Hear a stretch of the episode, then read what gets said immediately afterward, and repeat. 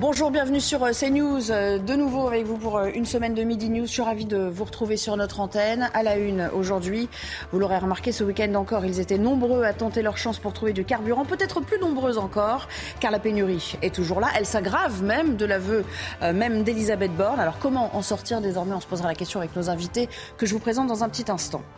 De nouvelles attaques russes ont frappé Kiev aux premières heures du jour avec des drones iraniens, une semaine jour pour jour après la reprise des hostilités dans la capitale Mais où en est-on au juste de la livraison à des batteries anti-missiles? Euh, Ce sera euh, l'objet de notre réflexion dans la deuxième demi-heure de l'émission. Lola, 12 ans, tuée. Pour quel motif au juste? On parlera de l'effroi et de la colère qui règne dans le 19e arrondissement parisien. Et de cette enquête aussi qui progresse relativement vite au sortir de ce week-end qui nous a tous angoissés. Enfin, demain, journée test pour l'intersyndicale qui espère étendre le conflit des raffineries à d'autres secteurs pour euh, obtenir des revalorisations de salaire conséquentes. On fera le point sur les professions où les difficultés sont euh, attendues. Ce sera juste après le JT signé Michael Dorian. Aujourd'hui, bonjour Michael. Bonjour Nelly, bonjour à tous. Oui, c'est le drame du week-end. Lola, une jeune fille de 12 ans, a été retrouvée morte dans une malle. Deux personnes ont été euh, déférées, dont une, dont une femme, pour acte de barbarie. Geoffrey Defebvre, vous êtes avec Pierre-François Altermat au collège Georges Brassens où était scolarisée euh, la jeune fille. Sur place, l'émotion est présente, même si un important dispositif est mis en place. Oui, pour accueillir les élèves ce matin, un important dispositif mis en place par euh, la mairie de Paris et les parents d'élèves. Des élèves fragilisés, choqués, traumatisés. Une cellule d'écoute et d'attente a été mise en place. Et nous pouvons, euh, nous pouvons voir derrière moi un banc avec des fleurs, des bougies, des mots pour Lola comme repose en paix, on ne t'oubliera jamais. Différentes personnalités sont venues ce matin pour témoigner leur euh, affection et leur soutien au personnel éducatif et aux élèves. Parmi eux, François Dagneau, le maire du 19e arrondissement de Paris, Anne Hidalgo, la maire de Paris, et Papendiaï, le ministre de l'Éducation nationale. Merci Geoffrey. Effectivement, Papendiaï qui s'est rendu euh, sur place face à l'émotion suscitée euh, par ce drame au collège Georges Brassens où était euh, scolarisée la jeune fille. C'est le cas également du maire du 19e arrondissement de Paris, François Dagneau, qui s'est exprimé. On l'écoute. Bah, c'est évidemment un choc euh, terrible qui nous bouleverse tous, mais nous devons euh, euh, éviter de quitter le terrain de la rationalité. Ce qui est important, c'est que la principale suspecte, a priori, soit interpellée. Donc on n'a pas un psychopathe qui est en train de se promener dans les rues de ce quartier, par ailleurs tout à fait calme. mais évidemment, qu'un enfant de 12 ans puisse décéder dans ces conditions, c'est évidemment quelque chose qui submerge tout le monde. Dans le reste de l'actualité, le mondial de l'auto inauguré euh, ce matin par Emmanuel Macron à Paris au parc des expositions de la Porte de Versailles. Après quatre ans d'absence, les organisateurs visent cette année entre 300 000 et 400 000 visiteurs. Éric de Riedmaten, vous êtes sur place. La visite du président de la République intervient après l'annonce d'un bonus de 1 000 euros supplémentaires pour l'achat d'un véhicule électrique. Oui, effectivement, euh, c'est vrai. Euh, Emmanuel Macron a passé plus d'une heure euh, sur le stand de Renault. Mais si vous voulez, a vraiment un salon complètement différent des autres des années passées. On sent qu'on a changé d'époque. On est dans un domaine aujourd'hui qui est électrique, qui est même hydrogène, puisque peut-être que la future voiture marchera avec des piles hydrogène, c'est-à-dire on mettra de l'hydrogène dedans et ça fournira de l'électricité. Mais en tout cas, Emmanuel Macron a dit tout à l'heure qu'il espérait un million de voitures électriques vendues en 2027 à la fin de son mandat, alors qu'aujourd'hui, pour vous donner une idée, on est à 200 000 ventes euh, par an. Donc vous voyez, ça fait un sacré bond en avant. Il explique aussi que les batteries, c'est la chance de la France. La France doit devenir un grand producteur de batteries. C'est ça le nerf de la guerre. Il y aura d'ailleurs une usine à Douai hein, qui sera consacrée à ça. Euh, le bouclier tarifaire, il en a parlé parce que beaucoup de personnes s'inquiètent avec la hausse des prix de l'électricité de payer plus cher la charge de leur voiture. Eh bien, il a dit non, on fera pareil que pour les particuliers. On va bloquer ou on va aider en tout cas les charges électriques pour les voitures. Les Chinois ne nous feront pas de cadeaux, a-t-il dit. Et c'est vrai que les Chinois sont très présents ici. Il y a plein de marques nouvelles paradoxalement, il y a peu de marques françaises, à part Renault et Peugeot. Euh, et les autres, même les grandes marques internationales comme Audi, BMW, Ferrari, ne sont pas présentes. Fiat n'est pas présent non plus. Vous voyez, c'est vraiment un salon économique tourné vers le futur, vers la voiture électrique. La voiture électrique que je vous présente ici, c'est cette R5 qui euh, euh, sera produite bientôt à Douai, dans le nord de la France, 100% électrique. Ça nous rappelle des souvenirs tout de même, hein, parce que la R5, ça a été la grande star des voitures françaises il y a quelques années.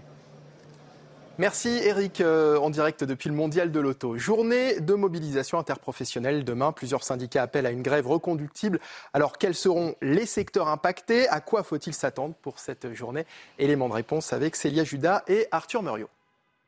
Retard de métro, train annulé, dès demain se déplacer risque d'être compliqué. Concernant les transports en commun de la région parisienne, la RATP prévoit un trafic quasi normal sur les lignes de métro et de tramway. En revanche, pour les RER A et B, trois trains sur quatre circuleront, comptez aussi deux bus sur trois. À l'échelle nationale, le mouvement social devrait aussi perturber le réseau SNCF. Il va donc falloir s'adapter. Je pense que les gens vont réussir à s'organiser comme toujours et, être résilients. On verra normalement, on espère que, que tout ira bien. S'il n'y a pas les transports en commun, ce sera les vélos. Voilà. Avec la fermeture de plusieurs établissements scolaires et périscolaires, les parents devront trouver un moyen de garde alternatif. Dans les lycées, il faut s'attendre à des absences de professeurs et des mobilisations. Plusieurs syndicats de lycéens dénoncent la réforme de la voie professionnelle souhaitée par le gouvernement.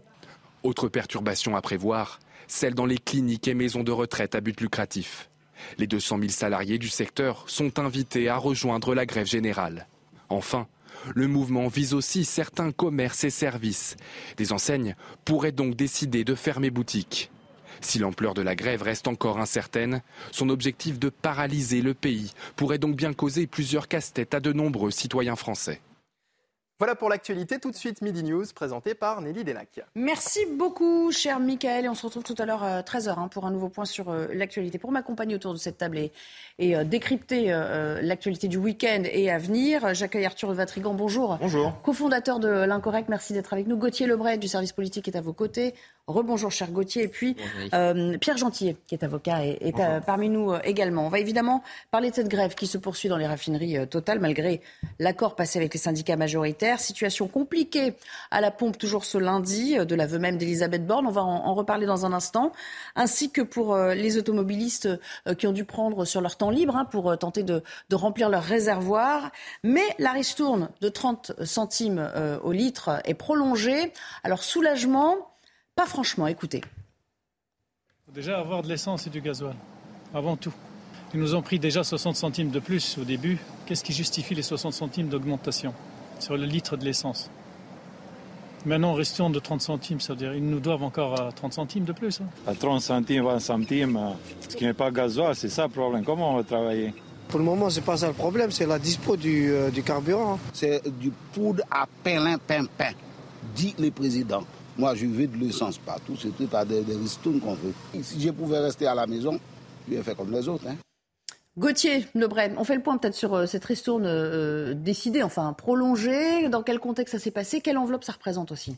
Alors il y a eu un premier chiffrage annoncé par nos confrères d'Europe 1 ce matin qui dit que ça coûtera 500 millions d'euros à l'État. C'est 30 centimes prolongés. On rappelle aussi qu'il y a 20 centimes hein, de réduction euh, promis par Total Energy qui aussi va se prolonger. Donc c'est 50 centimes en tout. Effectivement, on l'entendait dans les sons qu'on vient de diffuser. Avant d'avoir une ristourne, les Français ils veulent avoir du carburant. C'est bien beau d'avoir euh, une ristourne, mais si euh, effectivement vous n'arrivez pas à faire votre plein puisqu'il n'y a plus de carburant, c'est très compliqué. Et puis il y a aussi un point à noter, c'est que le gouvernement en période de crise, a énormément de mal à communiquer de façon claire. Ça s'était évidemment déjà produit pour le Covid, ça se produit à nouveau pour l'essence, toujours surtout avec euh, la même personne, Olivier Véran, ministre de la Santé au moment du Covid, et aujourd'hui porte-parole. Il avait dit lors du dernier point presse euh, après le Conseil des ministres, ça va s'améliorer dans les jours à venir. La Première ministre, vous l'avez dit euh, Nelly hier, qui reconnaît que la situation s'est dégradée ce mm. week-end. Ça veut dire que les réquisitions pour le moment n'ont pas fonctionné. C'est pourquoi ils ont pris deux nouvelles réquisitions à Dunkerque et Fézin, près de Lyon, ce matin, puisque les premières réquisitions ne suffisent pas. On le voit bien avec effectivement ce qui s'est passé euh, ce week-end. Même aussi, euh, on sait qu'on puise dans les stocks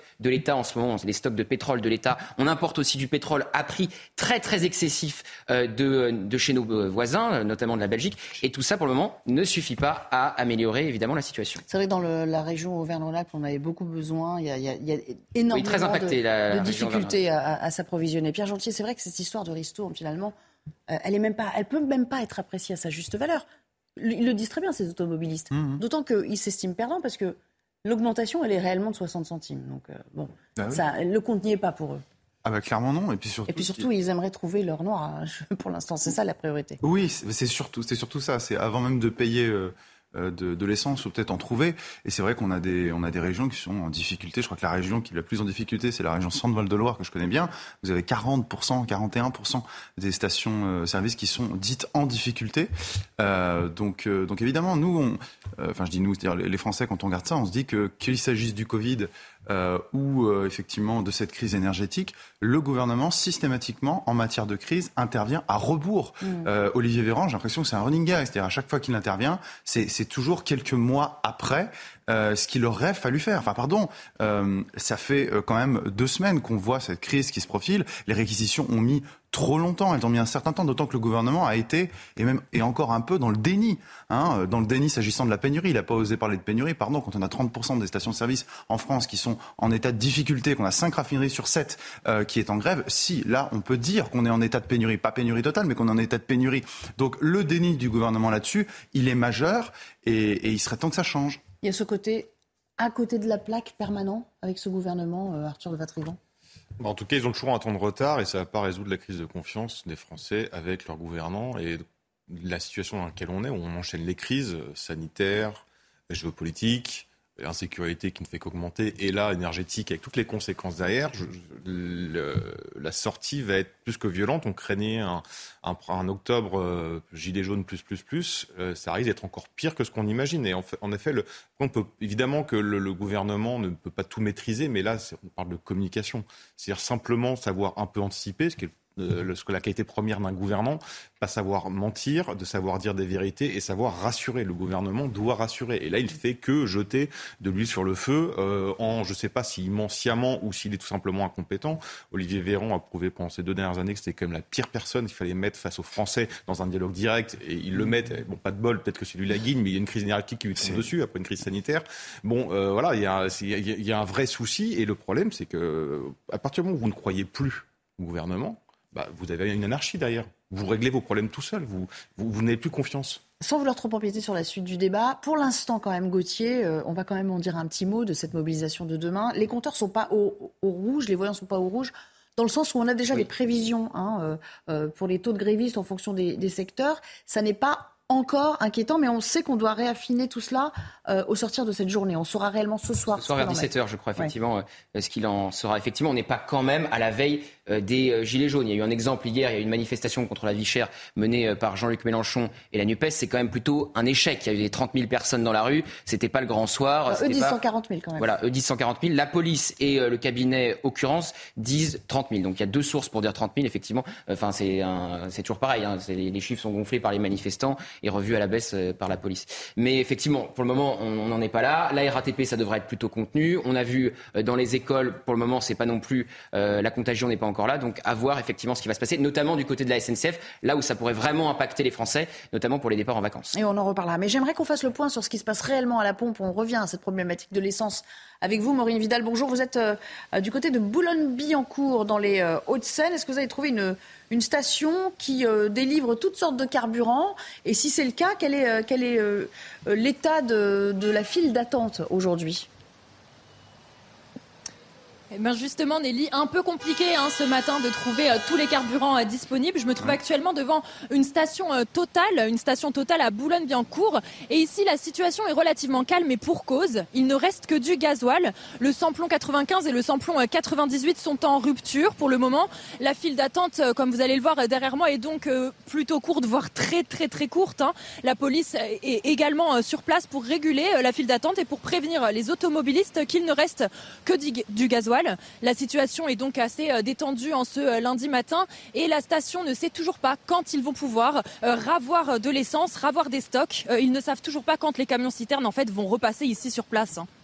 Merci beaucoup Maureen pour, pour ce point d'étape. Pierre Gentil, revenons à, cette reprise. On sait que ça va être long. Mm. En admettant que tout rentre dans l'ordre et que les piquets de grève soient levés, c'est-à-dire aujourd'hui, mm. on sait que ça prendra 15 jours, voire 3 semaines avant un rétablissement complet.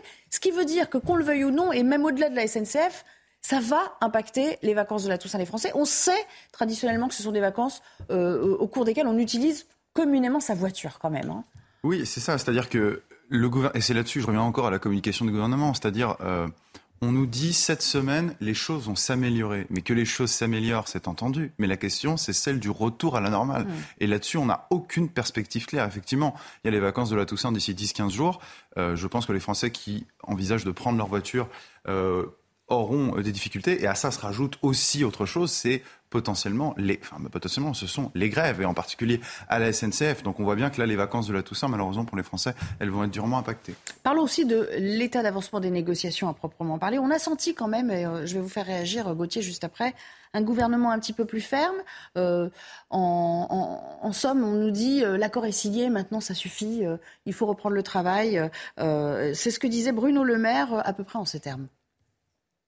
Il doit y avoir, dès cette semaine, une amélioration nette sur le front des carburants. D'abord parce que c'est insupportable pour nos compatriotes.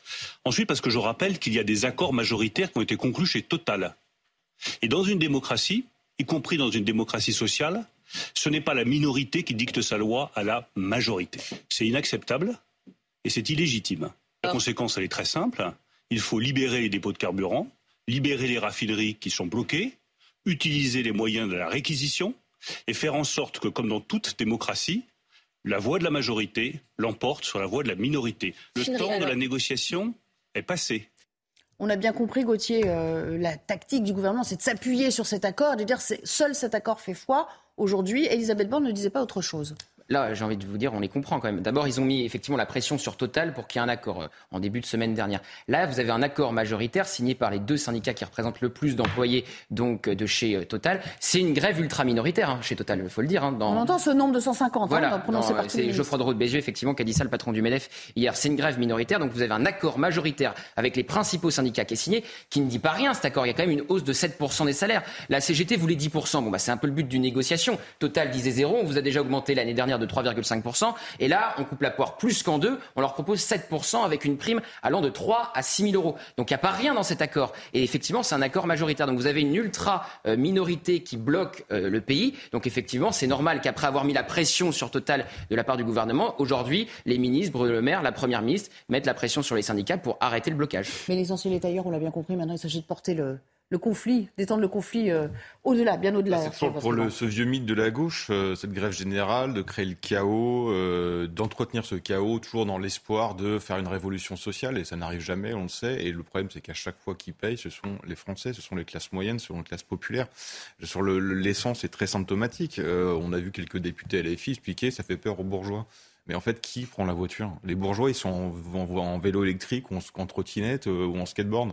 En tout cas, ils ont d'autres Depuis moyens à leur 70 ans- disposition. depuis Ouais. 70 ans, tout a été construit autour du pétrole. Ils partent Euh, pas en ma vacances grande- en skateboard quand même. euh, ma grande, non, ils partent en avion.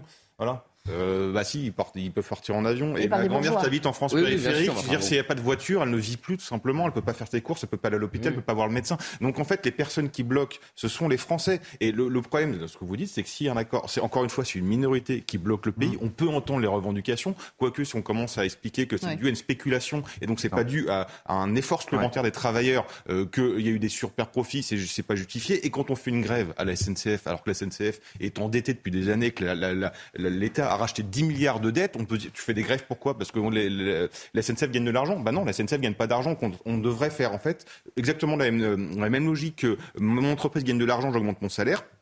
Mon entreprise perd de l'argent, bon, on va diviser ton salaire, c'est pareil. D'autant qu'en plus, il faut ajouter que s'agissant des salariés de Total, effectivement, euh, ils ont obtenu une hausse de 7%, hein, ce qui est deux fois Énorme. plus euh, que ce, que au dé- ce qui au départ était accordé par Total. Ouais, avec une inflation qui sera de l'ordre de 6 avec, quand même. hein. avec une inflation de l'ordre de 6. Mais mais attendez, ce que je veux dire, c'est d'où partent-ils?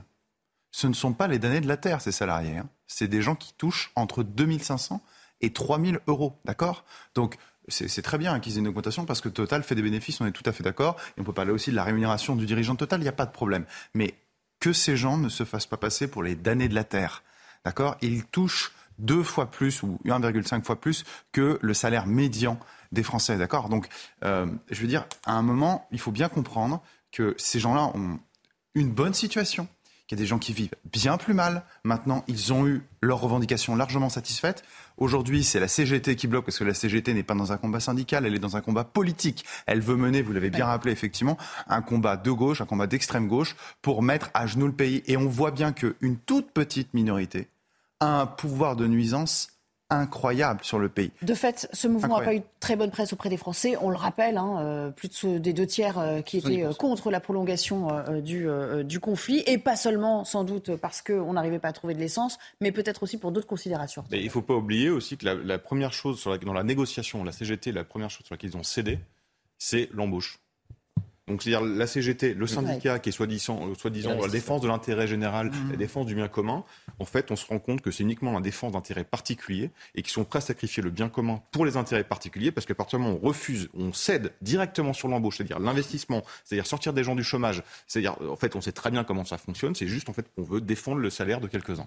Quel est l'état d'esprit de l'exécutif, là, en ce moment? On voit bien qu'ils ont du mal parce qu'ils peuvent euh, se multiplier euh, à la fois dans les prises de parole. Alors, ils devraient d'ailleurs faire attention puisqu'ils se contredisent. Enfin, les faits les contredisent le lendemain. Et, prendre euh, des réquisitions, on a bien vu que les faits, pour le moment, ils n'arrivent pas à inverser la tendance. Donc, effectivement, ils ont été puisés dans les stocks de l'État, d'ailleurs sur le tard. Hein. on aurait pu les libérer beaucoup plus tôt. Ils ont importé du carburant de nos pays voisins. Ils ont pris des réquisitions, mais pour le moment, de manière très limitée. Donc, c'est pour ça qu'ils les augmentent aujourd'hui. Mais le premier jour chez ESSO, on parle de 4 personnes réquisitionnées. Alors, depuis, ça a augmenté, mais 4 personnes réquisitionnées, c'est pas avec ça que vous, voilà, que vous débloquez le pays. Et ESSO d'ailleurs qui dit que pour un retour à la normale, il faudra trois semaines. On rappelle qu'Emmanuel Macron a dit la semaine dernière à la télévision que c'était pour sept semaines le retour à la normale. On peut être certain qu'à la fin de la semaine, on ne sera pas dans un retour à la normale. Donc on dira exactement la même chose. Même le chef de l'État communique mal. Même le chef de l'État eh bien, a du mal à communiquer. Les faits lui donnent euh, tort le lendemain. Voilà. Et trois semaines, ça nous amène à la fin des vacances de la Toussaint, si on a bien calculé. Même un petit peu après, ce qui veut dire que beaucoup vont rester à la maison.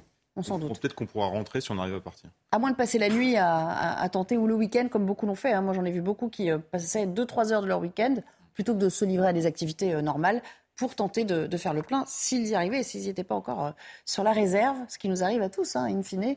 il faut faire attention de ne pas immobiliser complètement sa voiture. Donc, il faut, faut bien doser tous ces déplacements. Il faut partir, mais il faut pouvoir revenir aussi. Exactement. Si vous partez en Auvergne-Rhône-Alpes, par exemple, ou en centre-Val de Loire, vous n'êtes pas sûr de pouvoir revenir parce que Allez, on va marquer une, première pause. Euh, Eugénie Bastier devrait nous rejoindre pour la deuxième partie de cette émission. Merci. Euh, euh, Gauthier pour vos lumières sur la réaction de l'exécutif. On parlera évidemment de ces nouvelles attaques qui ont été menées à Kiev tôt ce matin, un petit peu la manière de ce qu'on a vu il y a pile une semaine. Et on verra aussi si l'Ukraine est prête en matière de défense anti-aérienne. Bruno Clermont nous éclairera de sa lanterne à ce sujet à tout à l'heure.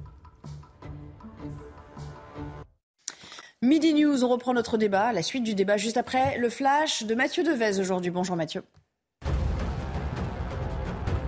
Bonjour Nelly, bonjour à tous. Total Energy prolonge sa remise de 20 centimes pour deux semaines supplémentaires. Alors que la grève a fait drastiquement monter les prix à la pompe, la première ministre Elisabeth Borne a également annoncé la prolongation de la ristourne de 30 centimes. L'aide financée par l'État devait baisser à 10 centimes à partir du 1er novembre. Une vidéo effrayante à Lille, un chauffeur de VTC a été agressé jeudi par des clients connus des services de police. Sur les images, on voit l'un des individus tenter d'étrangler le chauffeur. Sous le choc, ce dernier hurle d'appeler à la police. Selon son avocat, l'homme est traumatisé. Il ne sait pas s'il va reprendre un jour son véhicule. Le procès du crash du vol Rio-Paris, l'enregistrement sonore d'une des boîtes noires du vol sera diffusé cet après-midi. Cette diffusion était demandée par les parties civiles au procès. Le 1er juillet 2009, le crash avait coûté la vie à 228 personnes au milieu de l'Atlantique. Merci beaucoup Mathieu et à tout à l'heure. Arthur de Vatrigan et Pierre Gentier sont toujours avec moi. Euh, Eugénie Bastille nous a rejoint. Bonjour Eugénie. Bonjour. Je rappelle que vous êtes journaliste au, Figaro. Merci euh, d'être là également. On va parler de l'Ukraine avec des attaques de drones euh, kamikazes qui ont ciblé à l'aube un quartier central de Kiev. Plusieurs fortes explosions ont été entendues dans les minutes qui ont suivi une semaine exactement, on le rappelle, après euh, les premières frappes euh, russes nourries contre euh, la capitale ukrainienne. Et puis des attaques ont eu lieu ailleurs dans le pays. On en parle peut-être un peu moins, mais elles visent là aussi des, usines, des sites stratégiques. C'est le cas du côté de Mykolaiv où vous vous trouvez, Clotilde de Bigot, bonjour. une usine a été bombardée dans le courant de la nuit. Qu'est-ce que cette usine produit au juste et pourquoi, à votre avis, a-t-elle été ciblée? Alors, cette usine produit de l'huile de tournesol. Donc, euh, juste derrière moi, on peut voir en fait, il y a trois des six tanks qui ont été touchés et des milliers de litres d'huile de tournesol qui ont été déversés dans la rue. Il y a un peu plus loin des personnes qui sont d'ailleurs venues avec euh, des bidons pour euh, remplir, pour remplir leur bidon d'huile de tournesol, parce que pourquoi pas. Alors après, j'en ai discuté avec plusieurs habitants ici quand j'aurais demandé mais pourquoi ils m'ont dit, en fait, la Russie a tendance à viser donc des, tout ce qui est agroalimentaire. Donc euh, on parle de blé, mais on parle aussi d'huile de tournesol. Il faut savoir qu'aussi cette entreprise derrière moi est une filiale ukrainienne d'une entreprise canadienne qui s'appelle Every. Et donc euh, cette huile était peut-être destinée à l'exportation, mais après évidemment on n'a aucune idée. Euh, si par exemple les drones étaient vraiment destinés à tomber sur cette usine ou si c'était censé être un petit peu plus loin, voilà, il y a plein de questions ici, mais ce qui est sûr, c'est que c'est un drone kamikaze, le drone Shahed, qui est tombé ici cette nuit. Et il y en a deux autres à Mykolaiv qui ont été euh, descendus par les, par les forces antiaériennes ukrainiennes. Merci beaucoup, Clotilde, pour euh, toutes ces précisions. Eugénie Bastier, euh, Kiev dit ces attaques, au fond, euh, sont le signe du désespoir de l'armée russe aujourd'hui. Elles sont sporadiques, il y en a moins hein, quand même, euh, elles ne sont pas nourries euh, tous les jours, mais on a l'impression que le ciblage est peut-être pour marquer les esprits qu'on procède comme ça à une périodicité euh, euh, voulue. Enfin, je veux dire euh, que c'est que c'est vraiment totalement délibéré cette périodicité. Oui, pour montrer qu'on dispose de, moyens, qu'on dispose toujours de moyens pour agir. Et je, je crois qu'effectivement, le, le, problème crucial de l'armée russe aujourd'hui, c'est un problème de main-d'œuvre, enfin d'hommes, euh, puisque les hommes sur le terrain sont de moins en moins motivés, euh, de plus en plus épuisés. Et euh, la question de la mobilisation euh, partielle qui a été décrétée, en Russie, c'est qu'elle va mettre du temps à se mettre effectivement en place sur le terrain, puisqu'il faut former euh, les hommes, il faut les, envoyer au combat. Et, euh, face à ça, on a euh, une armée ukrainienne qui est, euh, qui est équipée par l'Occident et qui a énormément de moyens. Euh, et donc, on essaie, voilà, l'armée russe essaie de montrer qu'elle peut agir sur différents fronts et euh, qu'elle dispose encore de ressources. Euh, Pierre Gentillet, Vladimir Poutine avait dit on frappera les infrastructures stratégiques, Mhm. hein, parmi d'autres choses, il avait dit ça. Parce qu'on est là sur, euh, sur des sites stratégiques, enfin, une usine de production de tournesol, d'huile de tournesol, est-ce que c'est pas plutôt pour euh, justement frapper les esprits occidentaux en disant vous voyez, Oui. ce dont vous avez besoin, eh bien, on va vous en priver aujourd'hui Bien sûr, on peut s'attaquer aussi à du civil. Bah, vous savez, c'est euh, enfin, c'est une classique montée en tension euh, dans la guerre. C'est-à-dire, euh, au départ, on dit oui, oui, on va être ciblé, puis après, finalement, on attaque absolument tout. Mais encore une fois, j'ai envie de vous dire, c'est tout à fait logique.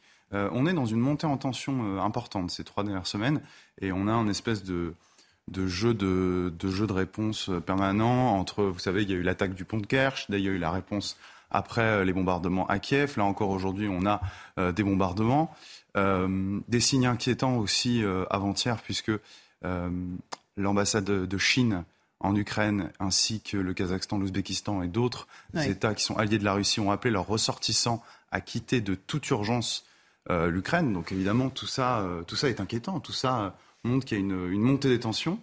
Et, il serait temps qu'il y ait euh, maintenant euh, des discussions et qu'on arrive à une solution de paix. En l'occurrence, c'est un vœu pieux. Je pense qu'on va devoir terminer d'abord un épisode militaire important, parce qu'il y a une bataille qui se joue. Là, c'est la bataille euh, du Dniepr. hein. L'objectif de Poutine, c'est clairement de compléter toute cette partie qui recoupe, vous savez, les quatre oblasts, les quatre territoires qu'il a, qu'il a annexés avec. euh, Sauf que pour l'instant, euh, ces gains territoriaux sont, C'est bien sont ça, pas avérés, c'est bien, hein. ça- c'est bien ça le problème. C'est-à-dire que l'un des deux camps doit emporter la décision.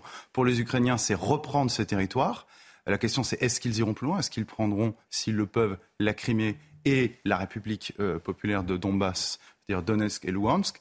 Euh, ou alors est-ce que c'est la Russie qui va reprendre l'initiative? Vous savez, euh, une guerre, ça se, ça, se, ça se juge sur euh, du début à la fin. Là, il y a seulement, enfin, si j'ose dire, c'est beaucoup, mais il y a huit mois de guerre.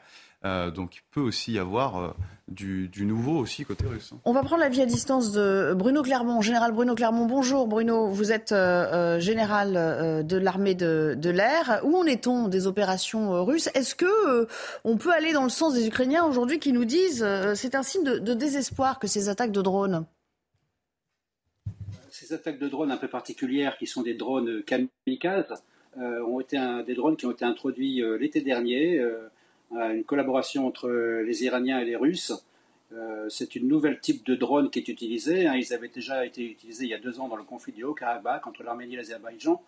Ils ont une particularité, c'est qu'ils sont assez rustiques, euh, ils coûtent pas cher, ils sont précis, ils sont difficiles à intercepter, ils sont très nombreux et, on voit ils font des dégâts de tout type, euh, que ce soit sur des centres plus ou moins stratégiques, des habitations, éventuellement des cibles militaires. Mais je rappelle que sur les cibles militaires, hein, depuis le début de cette guerre, on n'a aucune information. Ça fait partie de la guerre. euh, aucun des camps n'a intérêt à donner, à, valider l'efficacité ou non d'un certain nombre de systèmes militaires. Est-ce qu'on en sait où, euh, on en est des, des livraisons de, de défense antiaérienne? On en parlait déjà il y a une semaine. On n'a pas l'impression que l'approvisionnement ou en tout cas la mise en place de ces batteries antimissiles soit, soit effective aujourd'hui Alors on l'a perdu. c'est vrai qu'on en sait peu sur l'état des livraisons de, de matériel dont ils ont le plus besoin aujourd'hui en Ukraine. Euh, en oui, l'occurrence, sur ce qui intéresse, c'est le système de défense aérienne. Ce qui intéresse, alors ça, oui, euh, ce qu'on a entendu, c'est que l'Europe, elle est, euh, l'OTAN, elle est livrée des euh, des armes de défense pour lutter contre ces drones. Alors, ce qui est intéressant, c'est que sur, on faudrait voir l'efficacité ou la puissance, en tout cas, de ces drones kamikazes. Parce que vous savez, il y a eu des, donc des sanctions contre la Russie. Évidemment, euh, aujourd'hui, euh, la, la, Russie est blindée de roubles, mais il commence à avoir des pénuries sur des pièces assez maîtresses dans des usines. Et la question, c'est est-ce que euh, ces drones-là sont utilisés parce qu'on anticipe le manque potentiel de missiles fabriqués, ou c'est uniquement parce que ça ne coûte pas cher comme disait le général? Après, l'autre euh, l'autre chose qui est assez intéressante et qui révèle la complexité, c'est que c'est des drones qui sont livrés par l'Iran en Russie et qui ont été livrés euh, un an plus tôt l'Azerbaïdjan pour bombarder l'Arménie. Donc il y a quand même, on voit toute la complexité de la géopolitique, on voit euh, le, jeu de, l'Iran aussi là-dessus. Euh, donc quelle va être la réponse aussi américaine, euh, la réponse même européenne face à ça euh, Ça peut être intéressant à suivre. Eugénie, est-ce que vous êtes plutôt de l'avis de Pierre Gentier de dire c'est trop tôt pour dire il y a un camp qui l'emporte sur l'autre et que, en gros, euh, la situation sur le terrain n'est pas si évidente que ça et qu'il faut juger un, conflit euh, euh, au long cours et non pas sur, sur une semaine donnée tel qu'on essaie ou qu'on nous donne l'impression de le faire en ce moment. C'est vrai que quand il y a eu cette contre-offensive ukrainienne, on a tous collectivement, les médias occidentaux ont dit ça y est, il y a un retournement de, de tendance. On voit bien que euh, aujourd'hui, euh, ça, c'est, beaucoup plus incertain. Euh, en tout cas, la question qu'on peut se poser, c'est est-ce qu'il y aura une, issue militaire à, ce, à, ce, conflit ou est-ce que c'est d'autres voies, la voie diplomatique, qui peuvent être enfin, qu'on peut continuer d'essayer de, de, ranimer Ou est-ce que finalement le, ce, conflit se, se, se, réglera vraiment par les armes, par le combat, par que, par, parce que l'un ou l'autre des adversaires. Et qu'in fine, c'est le plus fort qui l'emportera. Le, plus fort l'aura, emporté. C'est, assez difficile à dire, sachant que voilà, l'Occident fournit des armes, mais euh, arrive à court aussi de, de, de, de stock, de réserves, hein, que ce soit les États-Unis ou, les pays européens. Euh, jusqu'où pour aller ce conflit militairement c'est, Alors c'est la, question qu'on va tenter de reposer à Bruno Clermont, puisqu'il nous a rejoint. jusqu'où peut-on aller dans, dans, ce conflit? Jusqu'au bout? C'est-à-dire qu'il faut s'attendre à une guerre d'enlisement ou à un moment la réalité va devoir nous frapper tous, y compris occidentaux, et, et, y mettre un terme par la voie diplomatique en forçant un peu la main des belligérants. Alors une guerre d'enlisement serait une guerre dans laquelle aucun des deux camps n'arrive à progresser. Là, ce n'est pas le cas. Euh, les combats se poursuivent euh, dans le Donbass, dans la région de Kharkiv, dans la région de Kherson. Donc on a plusieurs types dans cette guerre et on voit bien que la frappe de missiles longue distance euh, a été une frappe de représailles, de réaction à l'attaque du pont de Kerch, qui était extrêmement sensible pour les Russes.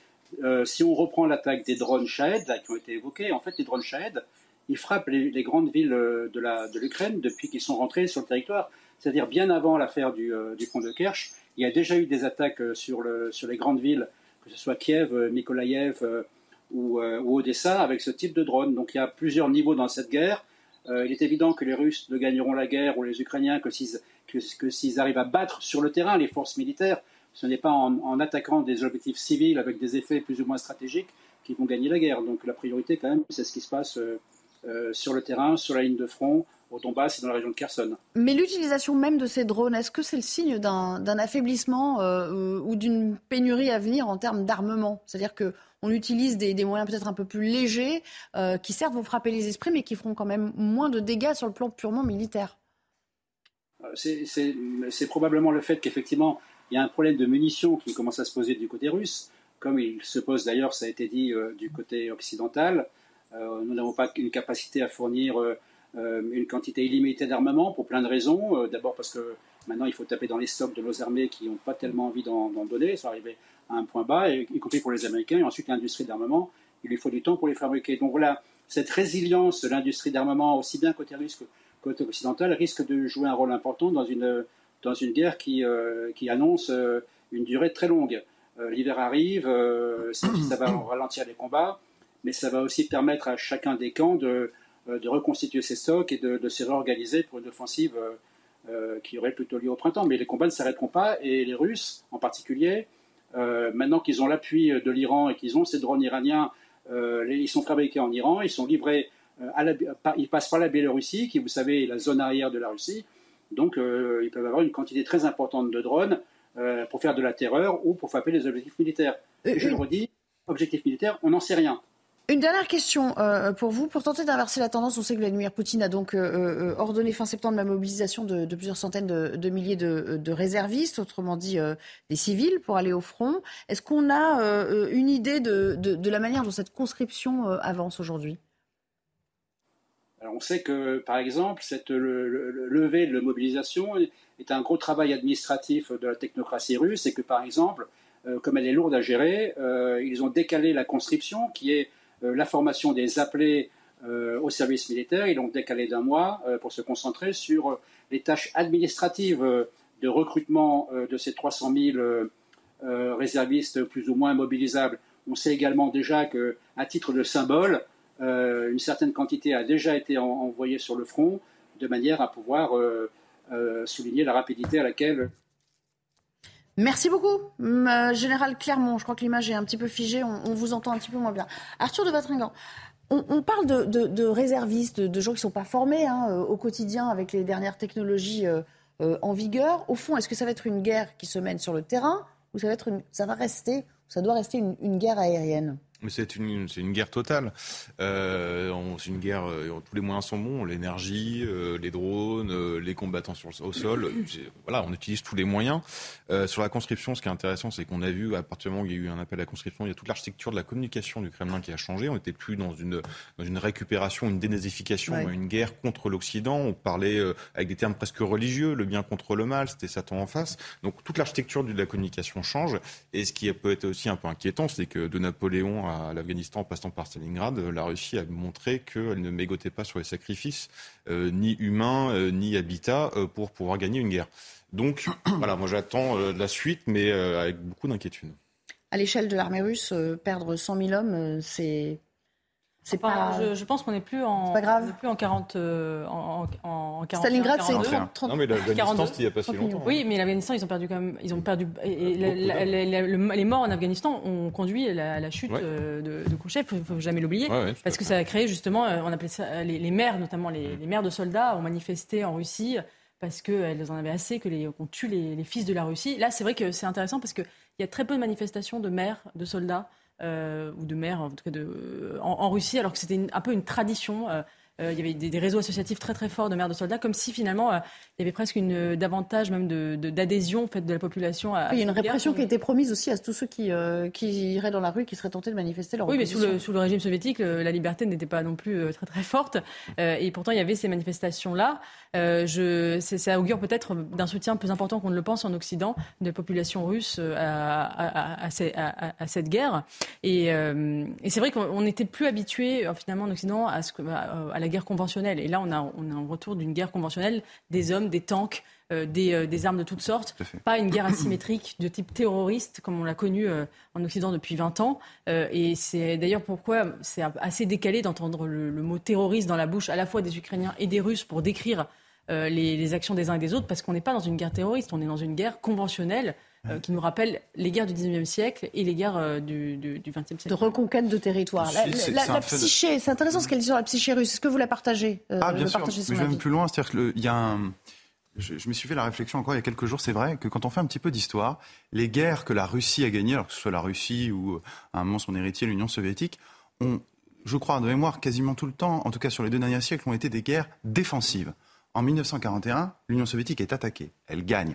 En 1914, là pour le coup, elle est plutôt à l'offensive. Elle perd. En 1979, en Afghanistan, c'est elle qui l'attaque, qui attaque l'Afghanistan. Elle perd. Donc c'est vrai que sur les points d'histoire, l'armée, l'armée russe est bonne dans la défense en profondeur. Elle l'a montré notamment sur la, pendant la Seconde Guerre mondiale. Euh, s'agissant euh, d'une, d'une opération offensive, bah là c'est ce qu'on va voir. Mais c'est ce que je vous dis. Encore. Mais si on, suit, si on suit votre logique, elle devrait la perdre cette guerre. Mais non, justement. Euh, encore ah. une fois, on, non mais j'ai une lecture historique. Non mais j'ai une lecture historique parce que justement derrière, ce qui est intéressant, c'est toute la thématique de la mobilisation qu'avance la Russie. Mais la mobilisation en Russie, elle marche beaucoup plus quand la Russie est attaquée. Et, mais justement, c'est ça qui est intéressant, c'est que Poutine avance dans euh, le narratif euh, russe que c'est l'Occident qui fait la guerre à la Russie, d'où la mobilisation euh, générale. Et effectivement les vieilles références à la Grande Guerre patriotique, d'où d'où le vocable de nazi que nous on ne comprend pas très très bien. c'est vrai en Europe, c'est parce qu'en fait tout ce qui leur est venu de d'attaques de l'Est, enfin de l'Ouest, parce qu'ils sont à l'Est, euh, c'était, c'était, c'était les nazis. Et quand ils ont eu la grande mobilisation patriotique, je le dis, c'était contre les nazis. Voilà, maintenant, je ne fais pas la lecture en me disant que parce que c'est la Russie qui attaque, elle va nécessairement perdre la guerre. Là, elle est revenue sur une phase défensive. Pour autant, elle contrôle toujours une partie du territoire ukrainien. Elle a quand même plus de territoire qu'au tout début de cette guerre. Euh, mais bon, je vous le dis, c'est, ça, à mon avis, ça va être Kiev, c'est pas défensif. Hein. Pardon? Quand elle bombarde Kiev, c'est pas. Non, non, je parle du reflux. Non, quand je dis défensive, elle est sur une phase défensive. Maintenant, elle est plus en phase défensive sur l'ensemble oui, du au niveau des bombardements aériens, elle attaque. Tous les lundis, l'impression que tout maintenant tous les lundis, c'est bombardement. Non, mais ce que je veux dire, c'est au sol. Au sol, sur la défense du territoire annexé. Au sol, elle est sur une phase défensive. Et puis on a beaucoup, vous avez parlé de menaces nucléaires hein, euh, dans ce conflit euh, à mi-parcours. Enfin, ça avait été proféré au début, puis après il y a eu euh, de nouvelles menaces un peu plus précises qui ont été émises et par Dmitri Medvedev, hein, non des moindres quand même, qui s'est quand même radicalisé au cours de, ce conflit. Euh, mais en gros, quand on écoute les, spécialistes de la dissuasion nucléaire, moins on en parle, plus on est crédible et efficace en la matière. C'est ce que nous disait euh, le politologue Dominique Régnier. Écoutez. L'art de la dissuasion nucléaire, cette arme ultime qui est faite pour ne pas être utilisée, euh, c'est de n'en rien dire, c'est de laisser planer un mystère aussi épais que possible, de telle sorte que votre adversaire potentiel euh, est à s'interroger avec une certaine anxiété sur l'usage que vous pourriez en faire. Donc à chaque fois que vous éclairez les conditions dans lesquelles vous allez vous en servir ou ne pas vous en servir, eh bien vous affaiblissez euh, l'efficacité de la dissuasion. Donc le mieux est de, est de n'en rien dire ou de laisser planer le doute sur son usage. Maintenant, il est possible de corriger ce genre de choses. C'est-à-dire que l'on peut tout à fait euh, avoir une extension euh, je dirais, du, domaine euh, des intérêts vitaux de la France au fur et à mesure que la situation évolue. Vous entendez son, raisonnement? Moins on en parle, plus on est crédible. En gros, Moscou serait pas crédible aujourd'hui? Bah Bien sûr, le, c'est vrai que le, la force du nucléaire, c'est le flou finalement. On ne sait pas quand est-ce qu'on va appuyer sur le bouton, c'est la terreur hypothétique. D'ailleurs, je crois que c'était Valéry Giscard d'Estaing qui, dans ses mémoires, avait, avait écrit que il n'aurait pas envoyé, il n'aurait pas utilisé l'arme nucléaire si les Russes, euh, justement pendant la guerre froide, euh, avaient, enfin, étaient arrivés à Berlin. Enfin, il avait, il avait dit dans ses mémoires que dans, un cas précis, il n'aurait pas utilisé l'arme nucléaire. Il avait été mais critiqué par tous les, les, les, membres de, l'intelligence militaire parce qu'il avait fait une erreur magistrale. On ne dit jamais euh, quand dans quel cas on l'utiliserait, dans quel cas on l'utiliserait pas, parce qu'effectivement, il faut que les, le, jeu de cartes soit le, plus caché même possible pour que pour qu'elle ait une efficacité. C'est tout. C'est tout l'enjeu de cette, de cette arme très spéciale qui est vraiment presque abstraite en fait, parce qu'on est dans la théorie des jeux purs. C'est de l'abstraction pure, c'est juste des raisonnements. Euh, parce que c'est de la neutralisation en fait. L'idée c'est de se neutraliser en permanence. Exactement. Et, euh, et c'est pour ça que c'est vrai que les, même les, gesticulations euh, nombreuses de la Russie au sujet de l'arme nucléaire sont assez, sont finalement contre-productives parce que à force d'en parler, parler quand même à plusieurs reprises, peut-être même une, dizaine de fois, euh, ça devient plus crédible parce que euh, on n'a toujours pas vu cette, arme nucléaire euh, être utilisée. Et c'est même un, enjeu de crédibilité maintenant, même pour la, Russie même, de, cesser d'évoquer ce sujet. Et on a beaucoup critiqué Emmanuel Macron, qui a dit lui aussi qu'il n'emploierait pas l'arme, nucléaire si l'arme nucléaire était employée en Ukraine. Euh, à mon avis, il n'a pas dévoilé grand, grand, beaucoup, beaucoup de, de, jeux parce que ça paraissait évident, euh, mais il faut en parler le moins, le moins possible. Après, il faut savoir ce qu'on entend aussi par arme nucléaire, bah, parce que voilà, alors il y a justement, plusieurs degrés d'utilisation. Oui, alors le fameux niveau tactique. Euh, nucléaire, enfin, c'est-à-dire utiliser l'arme nucléaire sur une ville, parce qu'aujourd'hui on peut quand même raser plusieurs départements. Bon, moi il y a quelque chose qui m'interroge, si vous voulez, dans l'usage de cette arme nucléaire. Si on l'utilise, si la Russie décide de l'utiliser, c'est dans le cadre du conflit en Ukraine. Donc, elle l'utiliserait en Ukraine. Euh, seulement, voilà, moi, il y a quelque chose que je ne comprends pas. Euh, c'est-à-dire que le narratif de la Russie aujourd'hui et de Vladimir Poutine, c'est de dire que c'est une guerre ou une opération spéciale, enfin maintenant il parle de guerre, euh, de libération. De libération des Russes dirigés par un pouvoir illégitime ukrainien, voilà, selon le narratif russe. Donc, si Poutine décidait d'utiliser l'arme nucléaire en Ukraine, ce serait donc contre des populations qui, dans son propre narratif, sont russes ou en partie Donc on n'est plus dans un esprit de libération. Donc bah, déjà, ça changerait complètement la perspective. Et puis, je veux dire, ça anéantirait tout le discours qu'il a. qu'il faut pas le croire? Vis-à-vis même des mobilisés. Il ne faut pas le croire et que c'est Non, c'est que je ne, moi, je vous le dis très. Moi, j'ai la, enfin, j'ai la modestie, justement, de, me dire qu'il y a des choses que je ne comprends pas. Donc, je ne comprends pas pourquoi est-ce qu'il utiliserait l'arme nucléaire dans ce cas précis. Allez, on va devoir s'interrompre. Le générique a retenti. Euh, merci euh, beaucoup, Arthur de Vatrigan, de nous avoir euh, rejoint cet après-midi. Dans un instant, un nouveau plateau. On marque une courte pause et on parlera évidemment de cette sordide affaire de l'assassinat affreux de Lola, âgée de 12 ans, dans le 19e arrondissement. Et on verra quelles étaient les, les motivations des personnes qui ont été interpellées. Sandra Buisson sera avec nous pour faire le point sur cette enquête. À tout à l'heure. De retour avec vous dans Midi News, il est 13h, euh, l'heure de retrouver euh, Mickaël Dorian pour le journal et on reprend le débat juste après. Bonjour Mickaël. Rebonjour Nelly, bonjour à tous. Et à la une de l'actualité, des tensions ce matin qui continuent devant le lycée euh, Joliot-Curie à Nanterre. La police et les lycéens se sont répondus par des tirs de mortier d'artifice et du gaz lacrymogène. Jeanne Cancard, vous êtes sur place. Que s'est-il passé? Quelles sont les causes de ces affrontements? Là, j'entends. Ouais, moi aussi, c'est pareil.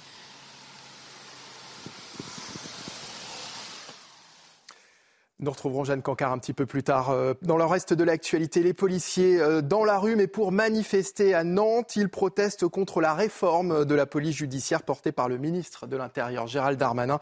Nantes, où on retrouve Michael Chailloux. Bonjour Michael, où en est euh, la mobilisation et quelles sont les revendications des policiers?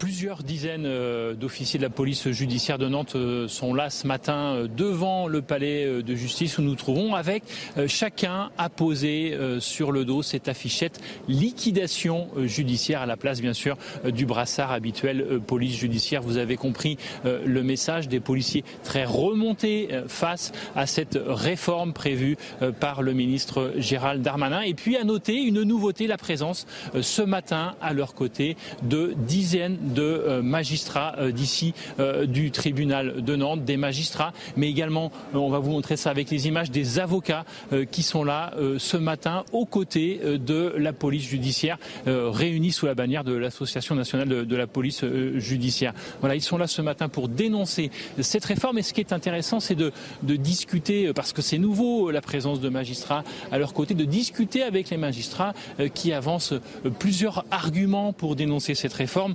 Et et peut-être l'argument le plus, plus important, c'est cette mainmise euh, de l'autorité préfectorale sur la future PJ c'est ça la principale crainte, me disent les, magistrats. Euh, comment voulez-vous que euh, ces policiers euh, puissent enquêter librement sur des grosses affaires, puisque c'est ça la spécificité de la PJ, c'est d'enquêter sur des grosses affaires. Comment pourront-ils le faire si demain ils doivent en référer à un directeur départemental de sécurité publique qui lui-même est très proche du préfet local? Et puis la deuxième crainte, c'est la perte de moyens économiques, financiers, j'ai envie de dire, pour pouvoir mener à bien ces enquêtes qui souvent sont des enquêtes très importantes au long cours. Euh, voilà euh, les principales revendications entendues ce matin ici euh, sous l'entrée du palais de justice de Nantes.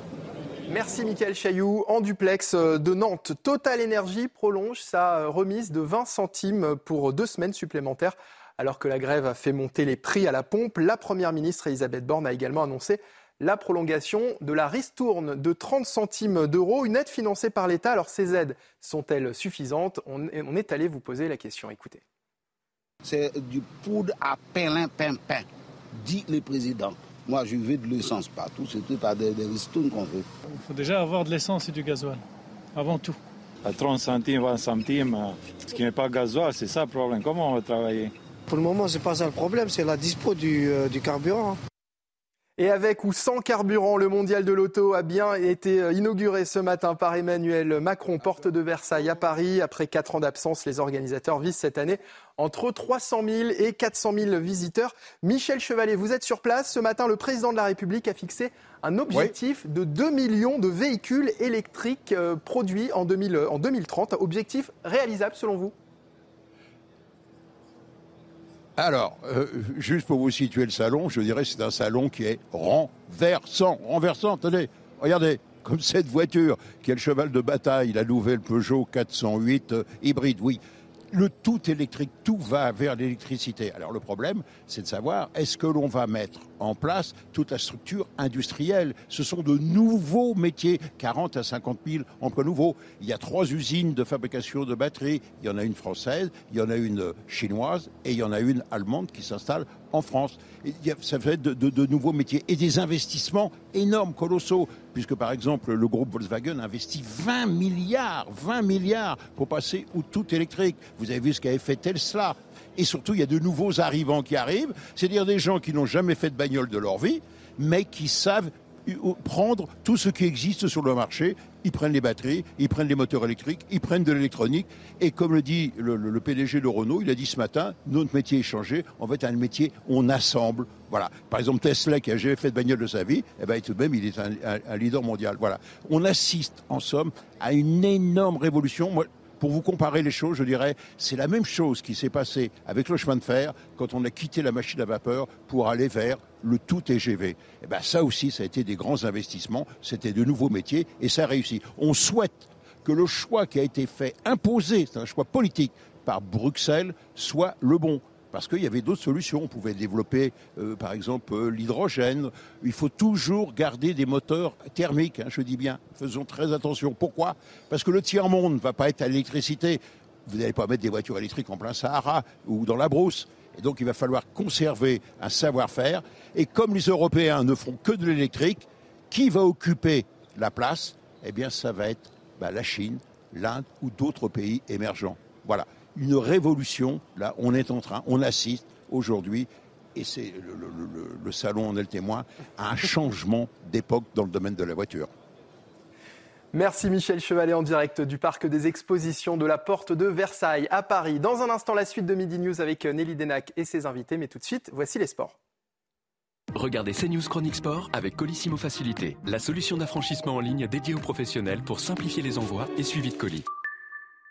Il était temps pour le Paris Saint-Germain de remettre les pendules à l'heure et de faire sa mise au point. Un classico remporté face à Marseille, son rival historique, et une avance confortée au championnat sur le Dauphin lorientais. On a gagné, donc euh, comme dans le foot, c'est les résultats qui te disent si tu as raison ou pas. Bah, Aujourd'hui, on avait raison de, changer de système. Je suis satisfait de la manière dont les joueurs sont exprimés et la manière dont les joueurs ont attaqué. Un système remanié avec une défense à 4 où l'on a vu les Parisiens plus agressifs, auteurs de 7 tirs cadrés en première mi-temps et des rumeurs de départ balayées par le principal intéressé. Je suis très heureux. Déjà, j'ai jamais euh, demandé mon départ en janvier. Euh, l'info qui est sortie le jour du match, euh, j'ai pas compris parce que je suis impliqué ni de près ni de loin de cette info. Donc j'étais tout autant choqué que tout le monde. Mise au point faite, Galtier, Mbappé et le PSG peuvent peut-être enfin avancer en toute sérénité. C'était CNews Chronique Sport avec Colissimo Facilité, la solution d'affranchissement en ligne dédiée aux professionnels pour simplifier les envois et suivi de colis. La suite de notre débat, toujours en compagnie d'Eugénie Bastier. Pierre Gentier, merci d'être resté en notre compagnie. On accueille également Benjamin Morel. Bonjour euh, Benjamin, je rappelle que vous êtes maître de conférence en droit public ainsi euh, que euh, Sandra Buisson du service police-justice. Merci d'être là, Sandra. On va évidemment évoquer avec vous l'histoire de l'horreur absolue. Qui a tué Lola, 12 ans, et pourquoi Comment en arrive-t-on aussi à une telle abjection? Je pense que chaque parent... je sais pas, il y a des parents autour de la table s'est posé cette question. Ça nous a perturbé tout au long du week-end. Ce qu'on sait aujourd'hui, c'est qu'une femme et un homme sont présentés à un juge d'instruction en vue d'une possible mise en examen. que reproche-t-on au suspect à cette heure?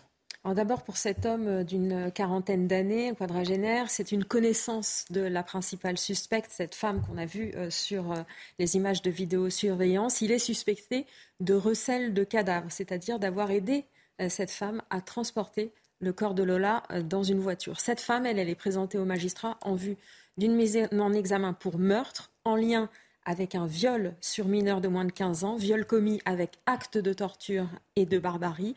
On le rappelle, Lola, elle est décédée par asphyxie. Son corps, quand il a été retrouvé recroquevillé dans cette malle en plastique, il était ligoté, les membres scotchés. Elle présentait une importante plaie à la gorge et ce que révèle la qualification requise, c'est donc que cet enfant, dans son calvaire, a aussi subi un viol. On imagine que le mobile, pour l'instant, n'est pas encore déterminé. Alors, il n'est pas clairement euh, établi. Euh, ce qu'on nous disait ce matin, c'est que les enquêteurs veulent explorer la piste d'un éventuel différent entre cette femme et le père de Lola, qui est gardien d'immeuble. Mais sur ce point, il faut encore euh, des investigations. Cette femme, en garde à vue, elle a globalement reconnu les faits selon nos informations, mais ces déclarations, elles ne sont pas les mêmes selon mm. les auditions. C'est une marginale. Son état psychologique pose question et il reste des interrogations sur le déroulé des faits. Est-ce que cette femme connaissait Lola? Comment l'a-t-elle abordée et persuadée de la suivre jusqu'à l'intérieur de l'immeuble? Qu'est-ce qui s'est passé au sous-sol de l'immeuble où vivait Lola, puisque là, les enquêteurs y ont retrouvé du scotch, des traces de sang et une arme blanche. On ne sait pas non plus où elle a été tuée. Vous dites c'est une marginale. Est-ce qu'on en sait un petit peu plus sur le profil de cette suspecte? Elle a 24 ans, donc assez jeune. On nous l'a décrit donc comme marginale, sans domicile fixe, mmh. euh, qui dort euh, à droite et à gauche chez certaines connaissances, sans emploi inconnu des services de police jusque-là. Euh, son état psychologique a été jugé compatible avec la garde à vue ce week-end, mais une source nous indiquait ce matin qu'il faudra, au cours de l'information judiciaire, faire des expertises psychiatriques puisque son comportement euh, pose question et c'est ce qu'on a compris euh, assez vite selon les témoignages recueillis sur place. Le jour du meurtre, elle est sortie avec cette malle dans laquelle elle avait mis le cadavre de Lola et qu'elle a erré dans cette rue un moment. Elle s'est mise à hurler. Un témoin a aussi raconté aux, policiers qu'elle lui a demandé de charger euh, cette malle dans le coffre d'une voiture, qu'elle lui a parlé de trafic d'organes, piste que les enquêteurs ont, selon nos informations, très rapidement écartée. Alors, je vous propose d'écouter la réaction, euh, une des réactions euh, du euh, maire du 19e arrondissement qui s'est exprimé, parce que vous savez qu'il y a beaucoup d'émois qui s'est emparé de, de ce quartier. On a entendu aussi des, camarades de classe de Lola hein, qui ont dit à quel point ça allait être pénible de retourner à l'école aujourd'hui. Et, Dieu sait qu'on les comprend. Écoutons le, maire du 19e arrondissement qui nous dit en substance il ne faut pas céder non plus à l'irrationalité par les temps qui courent. Bah, c'est évidemment un choc euh, terrible qui nous bouleverse tous, mais nous devons euh, euh, éviter de quitter le terrain de la rationalité. Ce qui est important, c'est que la principale suspecte, a priori, soit interpellée. Donc on n'a pas un psychopathe qui est en train de se promener dans les rues de ce quartier, par ailleurs tout à fait calme. Mais évidemment, qu'un enfant de 12 ans puisse décéder dans ces conditions, c'est évidemment quelque chose qui submerge tout le monde. Benjamin Morel, euh, on comprend évidemment pourquoi il dit ça, puis il est dans son rôle aussi euh, euh, d'élu. il dit, ok, le danger est écarté, puisque a priori, donc les, suspects directement impliqués sont maintenant aux mains de, la police, mais, mais, néanmoins, chaque parent a peur, parce qu'on se dit, là, on, franchit quand même un stade dans la, dans la gratuité de certains actes qu'on ne voit pas communément quand même dans les grandes villes comme Paris. Oui, bien sûr. Après, je crois qu'il ne faut pas non plus trop généraliser et politiser cette affaire. C'est-à-dire que là, visiblement, on a quand même un cas très très singulier. C'est euh, et c'est pas, je dirais, banaliser la chose de le dire, mais c'est un fait divers au sens strict. C'est-à-dire que on a visiblement un, profil psychologique particulièrement fragile, hein, si je vous suis bien, et vous avez une situation qui tout d'un coup mène à l'horreur et à la barbarie. Ça ça en dit un peu sur notre société, mais ça en dit surtout sur l'âme humaine. C'est-à-dire que parfois, des gens horribles font des choses horribles. Ça arrive, ça arrive, et c'est pour ça que les parents doivent faire attention à leurs enfants. Ça pourrait pu y arriver il y a, il y a 100 ans, il y a 10 ans. Là, entre guillemets, c'est arrivé de manière relativement récente, c'est arrivé cette semaine.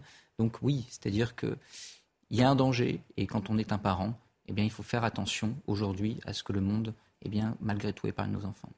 Vous comprenez, euh, Eugénie Bassi, pourquoi on nous dit qu'il ne faut pas céder à une forme d'irrationalité parce que justement ça reste un incident, un, événement, un drame inscrit dans, le temps? Bien sûr, et, je crois qu'il existe des faits divers euh, qui ne sont pas politisables, effectivement. Mais après, euh, à chaque fois qu'une femme meurt en France, euh, que ce soit par le coup de fusil ou par, on, ne sait pas, peu importe les circonstances, les féministes sont les premières à dire que c'est un féminicide et que ça reflète un état général de la société et une forme de tolérance vis-à-vis de, ces crimes et quelque chose de systémique. Donc après, il ne faut pas s'étonner que quand il y a un fait divers quelconque, eh bien, telle ou telle frange de la population essaie d'en faire, d'en tirer euh, des conclusions politiques, puisqu'on fait la même chose euh, quand, il s'agit de, des femmes.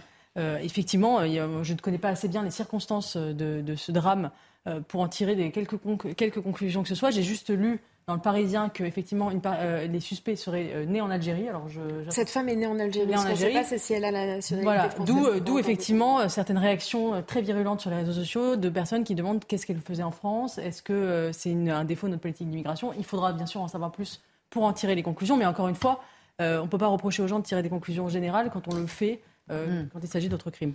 Pierre Gentil, réaction de l'avocat hein, euh, que vous êtes euh, également dans ce genre d'affaires. C'est compliqué pour vous de vous exprimer alors qu'on en sait, enfin, on, connaît des choses de manière très, très parcellaire, même si moi je trouve qu'on a avancé quand même assez vite. Hein. on, a, on a mis la main sur les suspects assez rapidement quand même en l'espèce. Oui, bien sûr. Ensuite, ce qu'il va falloir maintenant, c'est déterminer exactement ce dont nous, quoi nous parlons. Euh, là, effectivement, c'est vrai, rapidement, une information judiciaire a été ouverte. c'est donc maintenant aux magistrats de conduire cette enquête et de comprendre bien ce qui s'est passé. Parce que moi, ce que je comprends de ce que vous nous avez euh, raconté, c'est qu'il euh, y a des versions contradictoires dans ce que la principale euh, suspect euh, dit, dit avoir fait ce jour-là. donc il va falloir essayer de déterminer un petit peu les circonstances dans lesquelles cet enfant a été tué. En tous les cas, il y a une certitude, c'est que si elle est bien reconnue comme coupable du meurtre de cet enfant, le droit pénal français prévoit ici que c'est la perpétuité, hein, et uniquement pour le meurtre. Hein.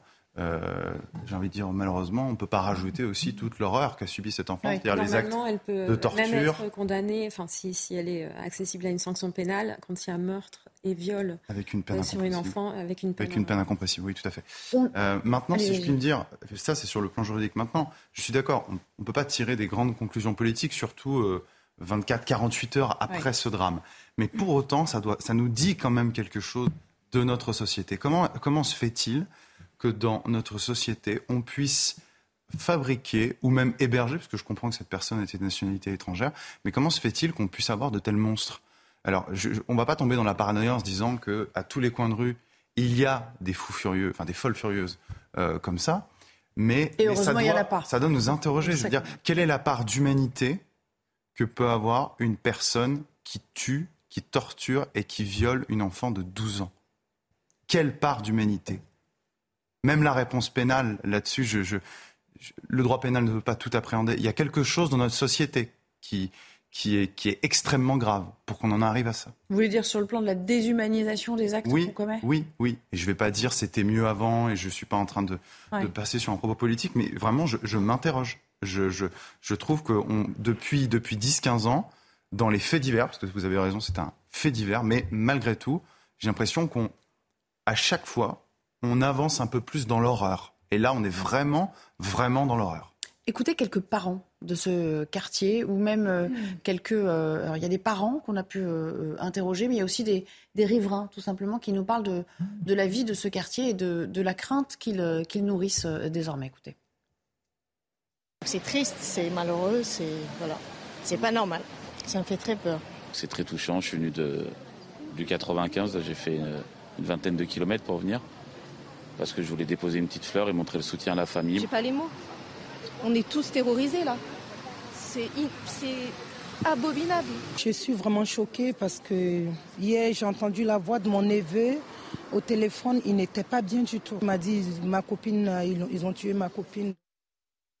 Parler, Sandra, d'autres suspects qui avaient été interpellés, eux, ils ont été euh, à ce stade mis, euh, euh, je veux dire, hors de, cause, relâchés sans poursuite. En fait, comme dans, dans, toute enquête, euh, on, euh, entend sous le régime de la garde à vue les gens qui ont gravité autour euh, des principaux suspects pour savoir comment ils se sont comportés ces derniers temps, voir si effectivement ces gens qui leur sont proches ont pu avoir ou non un, lien avec l'affaire. Par exemple, la, la, personne qui a découvert le corps de cet enfant dans cette malle a été un temps placé en garde à vue pour raconter ce qu'il a vu, comment il a trouvé la malle, etc. Il a été mis hors de cause, bien évidemment, celui mhm. qui a appeler les, secours. Mais effectivement, donc, ne reste que ces deux euh, suspects. Alors il a une autre, euh, il nous reste quelques minutes pour aborder un autre euh, sujet qui est en, plein développement hein, à l'heure qu'il est. Vous avez sans doute entendu parler de ces tensions qui sont en cours devant le lycée Joliot-Curie, c'est à Nanterre. la police et les lycéens qui se sont répondus à, coups de, tirs de mortier et de gaz lacrymogène pendant plusieurs longues minutes ce matin. Vous le voyez, cette séquence atteste quand même de, la violence hein, des échanges. et à l'origine de ces émeutes, il semblerait qu'il y ait Parmi d'autres sujets qui ont été soulevés par les élèves, L'imputation, ce qui pose problème, c'est l'imputation d'un professeur syndicaliste. Les lycées réclament également, les lycéens réclament le retour d'un dispositif d'aide aux devoirs.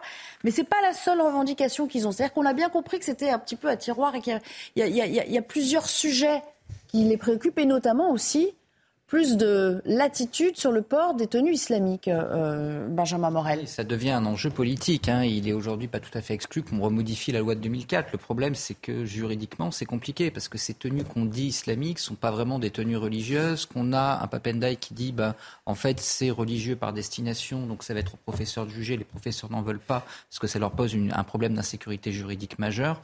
Donc là, il y a deux sujets, si vous voulez. Il y a ce sujet des tenues et là, moi, sincèrement, je ne vois pas comment est-ce qu'on s'en sort, sauf à revenir à l'uniforme. Et je pense qu'aujourd'hui, on doit réellement y réfléchir. Et de l'autre côté, il y a comment est-ce que, quelles que soient les revendications, légitimes ou pas légitimes, parce que peut-être y en a-t-il dans l'eau qui valent le coup, en effet, de se mobiliser pour les lycéens.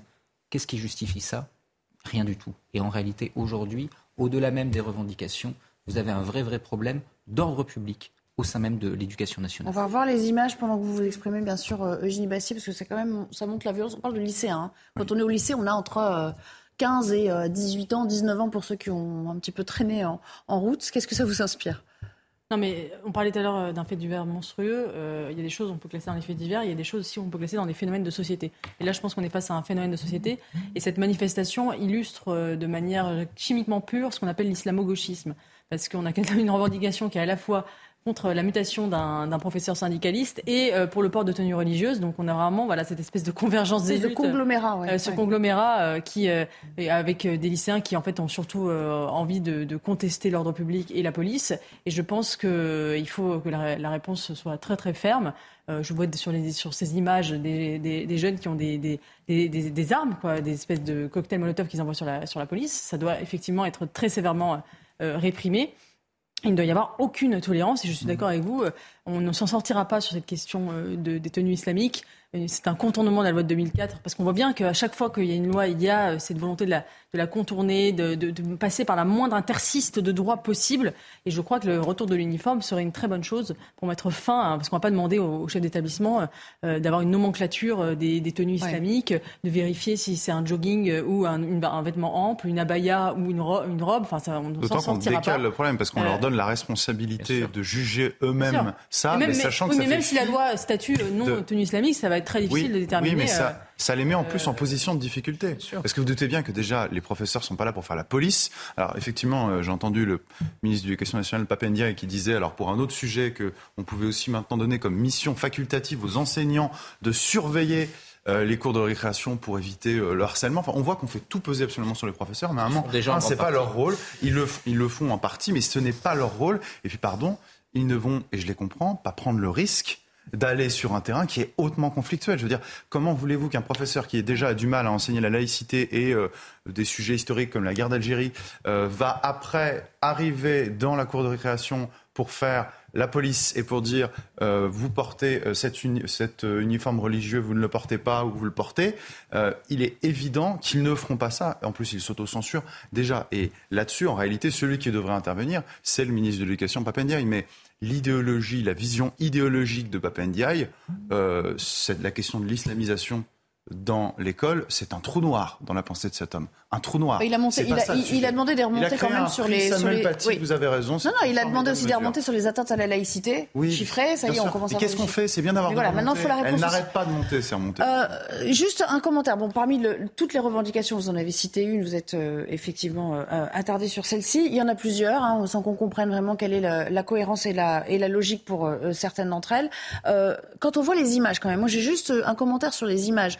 On les voit, ces garçons, pour la plupart, hein, qui sont quand même vêtus de noir, cagoulés, donc avec des armes. Est-ce qu'on peut encore parler de lycéens, même, Benjamin Morel? Ah bah, Ils sont inscrits au lycée, donc oui, ce sont Est-ce que ce sont que des lycéens? Il y a peut-être d'autres gens qui sont Alors, greffés. en effet, vous avez des stratégies qui sont des stratégies qui sont peut-être pas celles que vous employez dans un lycée. Après, il peut y avoir en effet des infiltrations. Dans les lycées, on connaît ça, notamment lorsque vous avez des grèves, etc. Vous avez des gens qui peuvent venir de l'extérieur. Ça marche également à l'université. Donc, bah, fondamentalement, peut-être qu'en effet, il y a des infiltrations. Mais la question, c'est que, et ça a bien été abordé tout à l'heure, je suis pas sûr que les revendications soient centrales. Même si, encore une fois, certaines sont illégitimes, d'autres peut-être. On veut en découdre. Quel On veut en découdre. aujourd'hui Est-ce que Et c'est euh, en effet la volonté à la fois de se mettre en confrontation avec les forces de l'ordre, d'exister également, parce que je suppose que ça tourne sur les réseaux sociaux et leurs réseaux Ah oui. sociaux, et en même temps de se donner une Puis on aura n'est de pas sur des résistance. revendications d'ordre matériel, genre euh, donnez-nous plus de moyens pour mieux étudier parce qu'on veut s'en Mais enfin, sortir. tout est prétexte. qui serait un petit peu au légitime. un petit peu les deux devoirs. Enfin bon, ça reste euh, très parcellaire si on l'a bien compris dans les revendications. Merci. euh, euh, on va s'interrompre à nouveau et puis on reparlera euh, de la grève à l'appel de l'intersyndicale pour euh, une grève interprofessionnelle, c'est-à-dire qu'il s'agit maintenant d'étendre le conflit social euh, au, maximum. On verra si ça prend, on verra si euh, les débrayages de ce soir sont déjà euh, conséquents, notamment euh, à la RATP et à la SNCF. On s'interroge là-dessus juste après la pause. À tout à l'heure. Avant de revenir euh, avec vous pour la dernière partie de l'émission, et on parlera évidemment de cette euh, grève qui se profile demain, le rappel des principaux titres en compagnie de Mathieu Devez. Bonjour Mathieu. Des manifestations partout en France contre la réforme de la police judiciaire. C'est notamment le cas à Nanterre où une centaine de policiers se sont rassemblés devant le tribunal judiciaire. Ils craignent de perdre leur indépendance, de voir leurs compétences gâchées et redoutent l'intervention du politique avec le renforcement de l'autorité des préfets. Deux nouveaux dépôts réquisitionnés à Dunkerque et Fézin. Bruno Le Maire hausse le. Le ministre de l'économie affirme qu'il faut libérer les dépôts de carburant et les raffineries bloquées par les grévistes. La grève dans les raffineries de Total Energy a été reconduite sur cinq sites. Enfin, les centres de mobilisation militaire de Moscou ferment aujourd'hui. Le maire de la ville estime que la capitale russe a recruté son quota d'hommes envoyés pour combattre en Ukraine. Selon Vladimir Poutine, 222 000 hommes sur les 300 000 prévus ont été recrutés dans le pays. Merci beaucoup. Toujours en compagnie de nos, invités. On va s'intéresser à l'étendue euh, de la grève interprofessionnelle euh, appelée euh, demain, prévue demain. Quelle sera-t-elle réellement? Alors, on annonce déjà des perturbations dans les transports, principalement donc à la RATP et à la SNCF. Dans le secteur de l'éducation, les crèches seraient concernées aussi, le secteur de l'énergie, beaucoup de services techniques et d'agents territoriaux, a priori, qui sont euh, susceptibles de rejoindre euh, le mouvement. Euh, voici les professions hein, dont on dit qu'elles pourraient être à même de faire grève demain. Le résumé est signé Thibault Marcheteau vacances scolaires et avec la pénurie de carburant, la menace d'une reconduction de la grève SNCF inquiète les voyageurs. Ça m'inquiète un peu parce que si j'ai pas de, moyens de transport pour venir à mon travail, bah, du coup c'est une perte de journée et voilà, du coup ça me met un peu moins dans, dans la galère, du coup ça me stresse un peu, on peut dire ça. Ouais. Oui, c'est sûr, ça va, être, euh, ça va être assez compliqué parce que les gens du coup ils vont pas pouvoir partir. Du fait aussi de l'essence, ils vont pas pouvoir utiliser leur voiture, les transports en commun, les, les taxis ça coûte de plus en plus cher. Bon, ça, va être, euh, ça va être assez compliqué là. Fabien Villieu, délégué syndical Sudrail, affirme que c'est la seule solution pour arriver à obtenir des résultats aux revendications des cheminots. À un moment donné, quand on essaie une méthode, c'est-à-dire une journée, euh, et qu'on voit que ça marche pas, bah, on essaye de cranter un peu dans notre mobilisation. Bah, cranter chez nous, ça veut dire quoi? Ça veut dire la grève reconductive. Mais sa question de la grève reconductive ne se posera pas qu'à la SNCF. Je sais qu'elle se posera dans d'autres secteurs. Donc si ça se pose dans d'autres secteurs, et eh ben là, on peut effectivement avoir un rapport de force enfin importante. Le 6 juillet dernier, la direction de la SNCF avait octroyé une augmentation pour les petits salaires et pour les cadres à l'issue d'une seule journée de grève. Gauthier Lebray est revenu pour euh, parler de cette euh, grève euh, et des prévisions de trafic. Pour l'instant, ça n'a pas l'air d'être une journée rouge, voire noire hein, dans les transports, mais on, on ne peut pas trop euh, présager ce qui va se passer dans l'après-midi, notamment je crois qu'on fera un nouveau point autour de 17-18 heures, c'est ça? Oui, aux dernières nouvelles, exactement, Nelly, mais aux dernières nouvelles, à la RATP, ça pourrait plutôt bien se passer. Effectivement, à la SNCF, ça sera sans doute plus compliqué, mais le vrai euh, suspense, si j'ose dire, euh, pardon d'utiliser ce terme, c'est est-ce que la grève va être reconductible? Est-ce que la grève va être prolongée jusqu'au départ en vacances? C'est ça qui intéresse surtout les Français. Est-ce que les Français, déjà qu'ils n'ont pas de carburant pour pouvoir rouler et partir où ils veulent, est-ce que les Français pourront partir, prendre le train? Et ça s'annonce compliqué, puisqu'effectivement, cette question des salaires est en train, en tout cas, oui, de toucher de nombreux secteurs. Donc on parle évidemment des cheminots, mais on parlera dans un, un instant aussi des centrales nucléaires. Donc de nombreux travailleurs sont en train de se mobiliser pour une hausse de leur salaire qui dépasse maintenant largement les raffineries. Après, en parlant de, manifestations pures, on a vu hier une manifestation décevante pour la France insoumise, donc qui vient un peu eh bien casser ce risque de contagion euh, qui euh, plane sur la France. Il faut le voir, euh, Pierre Jontier, comme une journée test, au fond, c'est-à-dire que de la mobilisation réelle de demain dépendra aussi la mobilisation sociale de l'automne, voire même de l'hiver pour, une période aussi longue, je pense pas. En tout cas, euh, pour les prochaines semaines, oui, incontestablement. Et c'est vrai que, voilà, on va voir pour, euh, pour, les, pour tous les transports, mais au cas particulier, il me semble que s'agissant des, métros, tout devrait circuler à peu près correctement. Il y aura des perturbations sur l'horaire. Bon, j'ai pas l'impression qu'on va avoir le mardi noir. Euh, on parle d'un impact de l'ordre de 25% hein, sur, sur le réseau. Voilà, donc je, je, je, reste assez dubitatif. Euh, mais bon, écoutez, on, a toujours des surprises euh, dans ce genre de manifestation. Ce qui est sûr, c'est que si c'est pas réussi, oui, on peut penser que au moins pour un mois ou deux, euh, la mobilisation sociale sera enterrée, alors que pourtant le contexte social est là. Hein. Le contexte social est là, les difficultés sont. Il y a le terreau, il y a le terreau, mais est-ce que voilà la, forme que ça prend pour l'instant, elle est un petit peu euh, comment dire, euh, improbable. on n'a pas l'impression qu'il y ait une convergence des luttes euh, réelles qui se, qui se mettent en branle. Le grand mythe de la convergence des luttes, il est censé s'agiter par la gauche. C'est le grand rêve de la France insoumise. J'entendais hier des slogans du type c'est le nouveau 1068, c'est la révolution. Enfin, on a vu ce que c'était. C'était pas grand-chose en réalité.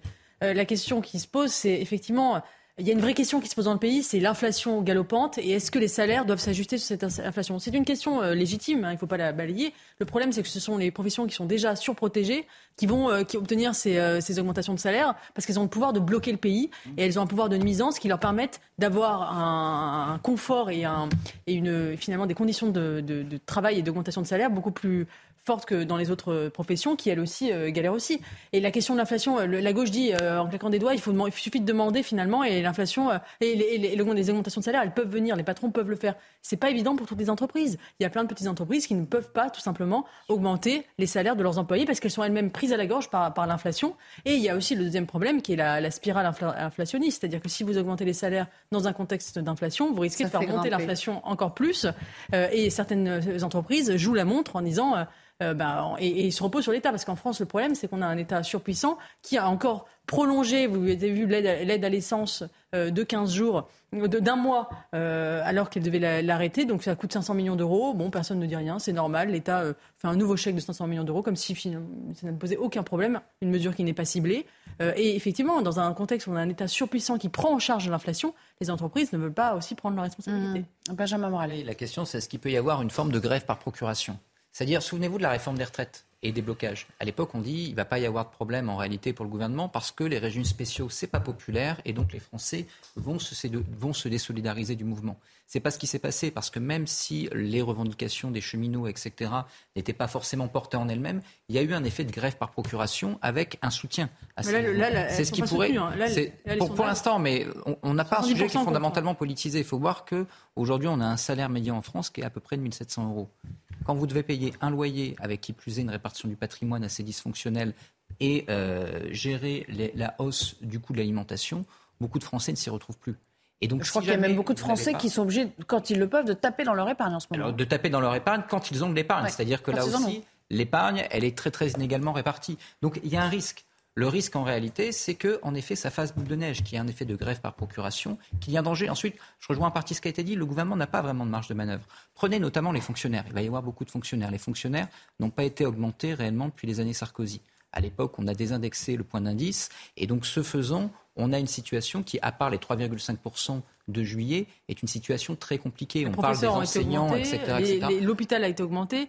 Très, euh, pour, les, pour les enseignants, il y a eu une mobilisation assez récemment, très très peu. Hein. Les 2000 euros euh, promis, ils ne sont pas encore, là. Hein, c'est encore. Mais il faudra euh, effectivement suivre la situation de l'hôpital, où il y a eu des augmentations relativement récentes. À la Donc là, on a un sujet qui risque d'être un sujet relativement problématique, parce qu'en mm. effet, quand vous augmentez les fonctionnaires, c'est de la dette en plus. De l'autre côté, les entreprises, si jamais elles doivent augmenter, qu'elles n'ont pas fait de super, de super profit, il faut faire des chèques, c'est de la dette en plus. Aujourd'hui, vous avez la BCE qui a dit je remonte, je remonte mes taux euh, directeurs et donc ce faisant, on ne peut plus s'endetter à bas coût. De l'autre côté, Berlin commence à faire les gros yeux parce qu'en réalité, le retraité allemand n'aime pas un euro à 0,96 dollars. Donc ce faisant, aujourd'hui, les marges d'action européenne sont limitées, les marges économiques sont limitées et le message d'hier d'Emmanuel Macron à Berlin n'est pas un message innocent. C'est-à-dire qu'il va y avoir un jeu qui va se faire dans les prochains mois dans la rue, probablement, et un jeu également qui va se faire à Bruxelles. Eugénie Bassier, pour lui répondre peut-être sur la les, question les augmentations de salaire, normalement, normalement, quand il y a un contexte d'inflation, l'augmentation de salaire, elle est demandée par les, par, les salariés. Dans un, et euh, il y a la pression qui vient d'en bas et qui fait euh, que les entreprises changent. Mais le problème, c'est qu'en France, on a un État surpuissant qui a masqué mmh. cette inflation pendant longtemps, à coup de chèques, qui continue à le faire, et, qui, et du coup, les entreprises ne se sentent pas responsables. On peut pas avoir le beurre et l'argent du beurre, on peut pas avoir un État surpuissant et en même temps demander aux entreprises, on peut avoir des subventions d'un côté et des augmentations de salaire de l'autre. On voit que là, c'est l'impasse du modèle français. Mais les entreprises ne peuvent pas, c'est même pas une affaire. Elles ne peuvent pas parce qu'elles ont des charges sociales extrêmement euh, élevées qui financent justement les chèques incessants euh, que l'État fait à l'économie. Les, cotisations sociales financent d'abord le modèle social. C'est pour ça. Ensuite, vous pouvez toujours considérer qu'il faut remettre en cause le modèle social, mais la question quand on la pose, c'est toujours quelle, quelle euh, allocation vous allez supprimer. C'est pas évident. Les allocations logement, etc. Je veux bien, mais aujourd'hui, l'un hein, des premiers postes, c'est justement le logement. Si jamais vous enlevez les allocations logement, on va essayer de se projeter un petit peu aussi sur les difficultés qui nous attendent. Euh, parce que euh, Gauthier Lebray, on a remarqué aussi que 9 centrales sur 18 du parc français euh, sont en grève, sont à l'arrêt en ce moment. il y a celle, il y a la, grève des, de ceux qui maintiennent les réacteurs qui sont à l'arrêt effectivement en maintenance. Hein. Ça. mais ça nous, ça entraînera un autre problème en matière de transport et de distribution. On peut avoir des coupures de gaz et d'électricité plutôt que prévu. Alors on a eu les cheminots, on va avoir les cheminots, on a eu les raffineries et effectivement les certaines centrales nucléaires sont en grève. Enfin les salariés qui y travaillent sont en grève. Ils réclament eux aussi une hausse euh, des salaires. Et effectivement, vous vous souvenez, on a longtemps parlé à la rentrée de la moitié de nos réacteurs qui ne fonctionnaient plus pour cause de maintenance. Le gouvernement avait dit ne vous inquiétez pas, ils refonctionneront en temps et en heure pour qu'on puisse passer l'hiver tranquillement. Sauf que bah c'est pas vrai puisque la grève continue. Donc là, on a cinq réacteurs, ça y est, ça a été annoncé, cinq réacteurs qui vont refonctionner avec un délai un peu plus long, parfois deux semaines. Et donc effectivement, ça peut créer des tensions, selon plusieurs experts qui sont en train de s'exprimer dans différents médias. Ça peut créer des tensions pour, euh, eh bien, euh, tout simplement avoir de l'électricité cet hiver et passer l'hiver tranquillement. On n'était déjà pas dans une situation enviable, mais alors là, ça nous, enfin, c'est pas de très bon augure tout ça mais c'est responsable, d'autant qu'en plus, euh, enfin, c'est toujours, la même, toujours la même chose. C'est-à-dire que ceux qui font grève, ce pas même plus que grève, ceux qui bloquent le pays sont systématiquement, les, c'est pas les damnés de la terre, hein. les rémunérations de ces gens-là, on a cité les rémunérations. Après, on a dit tout et son contraire sur les feuilles de salaire euh, chez Total. Euh, dans le nucléaire, Total. Alors, si vous voulez qu'on parle de ça, Total, au départ, avait dit 5 000 euros. Après, la CGT a corrigé en disant non, non, c'est pas 5 000 euros, c'est en fonction de l'ancienneté entre 2 500 et 3 000 euros, effectivement. Bon, mais ça reste très très correct et très au-dessus du salaire médian qui est de aux alentours de 1700 1800 euros. Donc je veux dire systématiquement ceux qui bloquent euh, sont une ultra minorité. On l'a vu encore aujourd'hui. Qui soutient l'appel à la grève C'est comme d'habitude la CGT, parce qu'elle n'est pas dans une lutte syndicale, elle est dans une lutte politique avant tout. elle est minoritaire euh, chez Total. Elle est minoritaire chez Total, mais voilà. Et c'est toujours une minorité mhm. qui vit plutôt bien, pardon, par rapport à la majorité des Français, qui va bloquer le pays et qui va mettre les Français dans la difficulté aujourd'hui. Et justement, on va parler de ceux qui en souffrent ou qui vont en souffrir euh, directement euh, peut-être dans les prochains jours.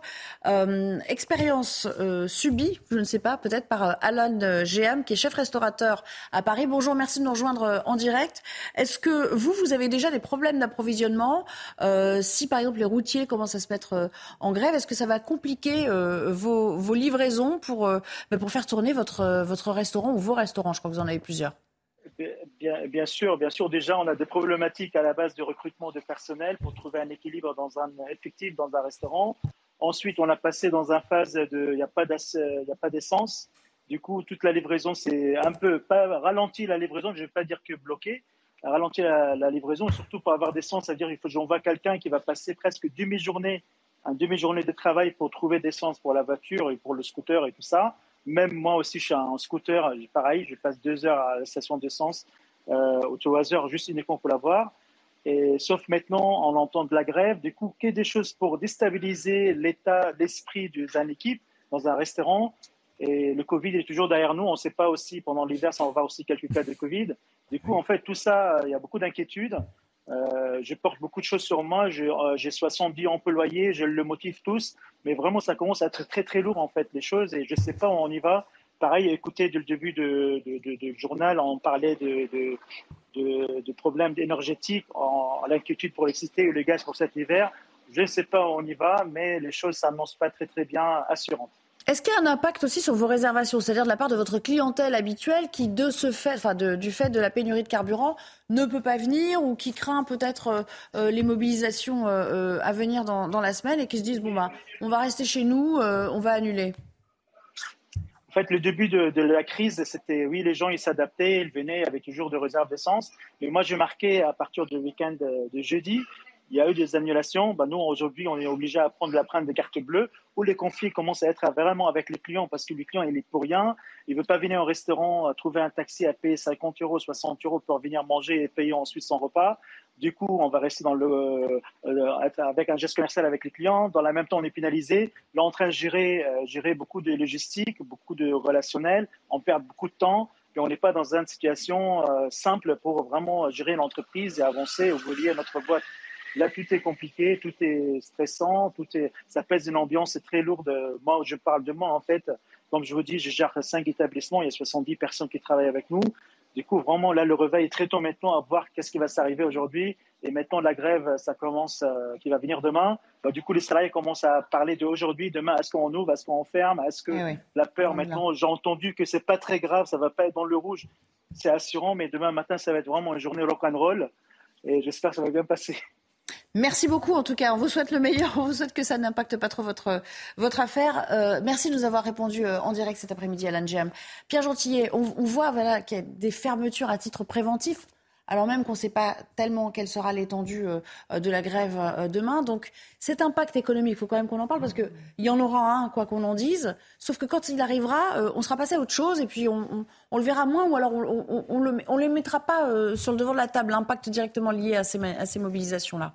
Ah, je pense pas. Non, non. Non, mais on parlera peut-être pas de ces restaurateurs qui ont souffert là de cette crise-là, parce que dans trois mois, tout le monde sera passé à autre chose. Mais eux, ils en auront souffert directement. Oui, puis j'ai envie de dire, enfin, pardon, ils vont souffrir de ça, mais le problème des restaurateurs, et ça a été bien rappelé, c'est qu'en réalité, alors certes, ils ont été indemnisés au moment du Covid, mais toute l'économie euh, depuis euh, depuis ce qui s'est passé avec le Covid, depuis les confinements, euh, on en subit encore les effets. je veux dire, attendez, l'origine de l'origine de l'origine, c'est la vie chère. La vie chère, c'est quoi? C'est l'inflation, d'accord Qu'est-ce qui a provoqué l'inflation? Il y a plusieurs causes. Effectivement, vous avez raison. Il y a la guerre en Ukraine, il y a la dette. Et la dette, elle a été alourdie par quoi, justement? Attendez, il n'y a pas que la dette. Euh, par l'injection de l'économie et aussi par la perturbation, attendez, par la perturbation, par la perturbation du commerce international avec les endroits, notamment en Chine où, où les ports étaient confinés, où on ne pouvait plus entrer. Euh, pareil après en Europe. Tout ça a déstabilisé complètement l'économie mondialisée dans laquelle nous sommes. Donc ça a provoqué une crise dont on voit aujourd'hui les vagues. Et les entreprises françaises, elles prennent ça de plein fouet. Mais ce que je crains, c'est que si vous voulez, moi, je me souviens très bien sur les plateaux de télévision, il y a un an, quand on parlait de ça, qu'on disait les confinements, vous allez voir, qui va payer ça? Qui va payer? Eh bien, n'oublions pas, n'oublions pas les choix politiques choix politiques vis-à-vis de la dette, choix politiques vis-à-vis des confinements. le quoi qu'il en coûte. Donc pour vous, on paye déjà là. On le paye maintenant. Et Parce ça, qu'on parlait à l'époque, pour récupérer la dette, d'augmenter les impôts. pour l'instant, on nous a dit on va pas, on va pas toucher aux impôts. On verra dans 5 ans. Pour l'instant, pour l'instant, c'est pas euh, une inflation purement monétaire. C'est-à-dire que c'est pas le problème de la dette et du quantitative easing. Sinon, avant même cette crise, on aurait eu de l'inflation. On n'en a pas eu. Cette dette, elle va nous exploser à la gueule bientôt parce qu'elle a formé des bulles, notamment dans l'immobilier. Et ça, c'est un autre sujet. Ça veut dire qu'on n'est peut-être pas au bout de nos peines. Mais pour l'instant, c'est plus grave. Si c'était de l'inflation monétaire, on pourrait lutter avec, contre avec des instruments monétaires. Le problème de cette inflation, c'est qu'elle n'est pas d'abord monétaire elle est liée au coût des matières premières et de l'énergie. Et ça, c'est beaucoup plus difficile à traiter parce qu'en réalité, quand votre énergie coûte trop cher, eh bien, c'est toute la chaîne qui est impactée. Pour produire un objet, vous avez besoin d'énergie. Pour arriver à le transporter, vous avez également besoin d'énergie. Pour arriver à le vendre, vous avez également besoin d'énergie. Quand vous avez un prix Donc pour vous, la, logique, c'est de dire c'est directement corrélé à la guerre du moment alors, pas qu'à la guerre du moment, parce que vous avez d'autres sujets également. On pourrait revenir sur la politique totalement erratique en, matière énergétique depuis les années Hollande, mais on a un problème qui est aujourd'hui un problème, je dirais, de structure. Et ce problème de structure, si vous ne le réglez pas en ayant de l'énergie moins chère, en relocalisant également de la production, ce qui éviterait les problèmes qu'on a évoqués concernant la Chine, ben vous ne le réglez pas. Le problème, c'est que pour industrialiser un pays et pour remettre en place un matériel énergétique suffisant, ça prend 20 ans. Eugénie Bastier. Non, la question, c'est est-ce que c'est structurel ou est-ce que c'est conjoncturel? Si c'est si conjoncturel, les entreprises peuvent espérer jouer la montre en disant on va attendre que l'inflation euh, baisse. On fait le dos rond. Et... On fait le dos rond en attendant. Euh, mais il y a des métiers où c'est structurel. Et on parlait de la restauration. Enfin, dans la restauration, les gens sont très mal payés en France. C'est une réalité. C'est là où les gens devraient faire grève justement. Mais sauf qu'ils ne sont pas syndiqués euh, et qui bloquent jamais. Et ce sont des gens qui sont extrêmement mal payés, beaucoup moins bien payés que les gens de chez Total et qui ne font jamais grève. Oui, non seulement ils font pas grève, et en plus ils sont impactés par contre par la grève. On voyait euh, les annulations qui s'enchaînent, parce qu'on parlait des restaurants, mais il y a tous les hôtels. Les annulations s'enchaînent.